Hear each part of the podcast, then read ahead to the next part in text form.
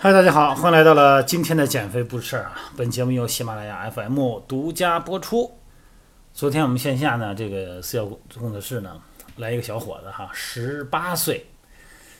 嗯，来这以后呢也不胖哈，来这以后说您有什么健身需求啊？啊，身材挺好的，也不胖啊，大个儿。他说那个您是教练，我说我是教练。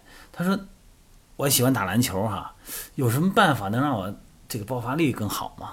怎么能够跳得更高？有没有关于这种方面的训练呢？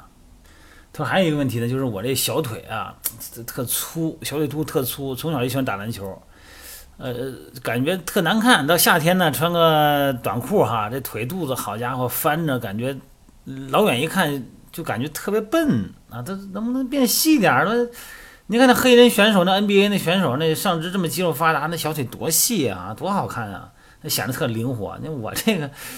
这么粗也没劲啊，也跑不起来，蹦不起来，那有什么好办法没有啊？他说这话呢，其实喜欢打篮球的朋友们都明白啊。你看，喜欢看篮球的也是。你看这黑人这肩宽啊，这个胯也宽，脚大，身体也厚实，脖子短啊，四肢长，小腿细长，是吧？而且呢，你看这个跟腱啊，比其他的人种都长啊。这跟腱长的特征是爆发力强啊。这个黑人的腿长啊，咱们有目共睹啊，这是所有人种中这真是最长的。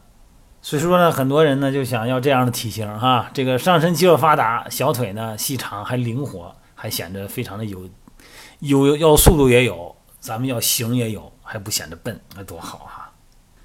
这些东西啊，跟基因有关。你说非洲那环境从雨林变为草原，那黑人想生存下去，必须得去追逐猎物，所以说呢，他必须要这个腿变长，要跳得快。咱们中国人农耕文化是吧？三亩地一头牛，这多好啊！跑什么跑，对吧？跑是为了玩儿，人家跑是为了活着，咱呢指望着耕地就行。你只要勤勤快快的，然后呢，到时候按时按这个四季、按节节气去播种、去收获，这是没问题，用不着你跑。人家非洲，咱说不好听，一个人拿个竹竿削个尖儿，看你看见一个大大牲口啊，看见一个野牛是什么玩意儿，咵一个飞镖飞过去了，哐一戳，没死，一边跑一边流血，那没问题啊，他流血了，他肯定得死啊，血流干就死了，这边后就追，能追出去上百公里，一点不夸张啊，你想就这么练，天天的，他能不能跑吗？连续追几天，反正这个猎物他肯定伤的也轻点，要伤的重呢，估计也早死了。这就是一个地理环境论决定了人的基因，但是从形体来讲是这么回事啊。但如果你要说这个弹跳力，打篮球不弹跳力吗？啊，跳高跳远的，和这个跟腱的长短呢，其实呢不是有绝对的必然联系的啊。跟腱的强度，它和自身的弹跳爆发力那是有绝对联系的。你比方说就垂直的纵跳来说啊，你跳栏、扣篮啊什么不得垂直往上跳吗？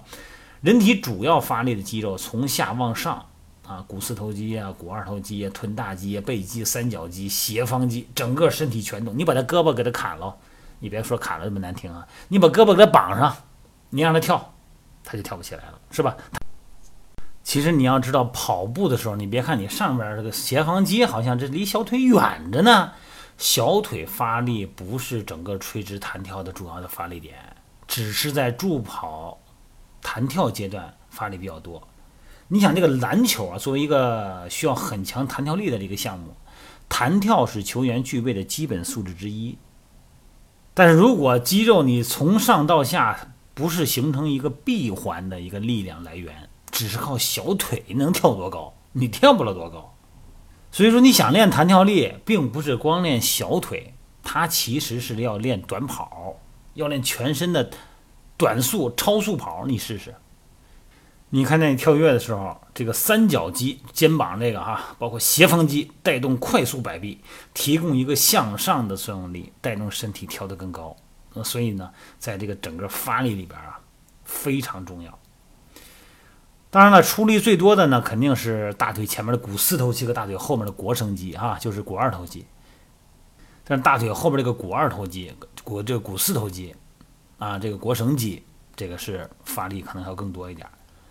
臀大肌和背肌呢，一个决定起跳的速度哈。很多人觉得呢，这个小腿是这个决定的弹跳速度，其实是误区。背部的力量、臀部的力量才是最重要的。平时训练完以后呢，做充分的拉伸，你弹性越好，你的速度越快，力量越大。啊，肌肉纤维咱们说分红色的慢肌啊和这个白色的快肌纤维。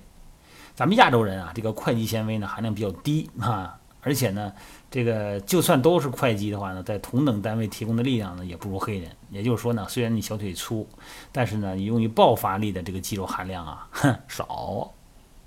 那你说这后天训练呗？后天训练的话，如果练弹跳的话，你只是练弹跳力，只是练你的这个跳箱啊，或者是往高里跳，你这个膝盖可能你受不了。所以说呢，你的臀部肌肉、胸背部肌肉、肩部肌肉，你都要训练。然后呢，练完以后要把它们整合到一起，完成一个共同的发力模式。你比方说跑步，哎，这个呢就起到了力链叫动力链条的整合作用，这样才能提高你的速度。和力量。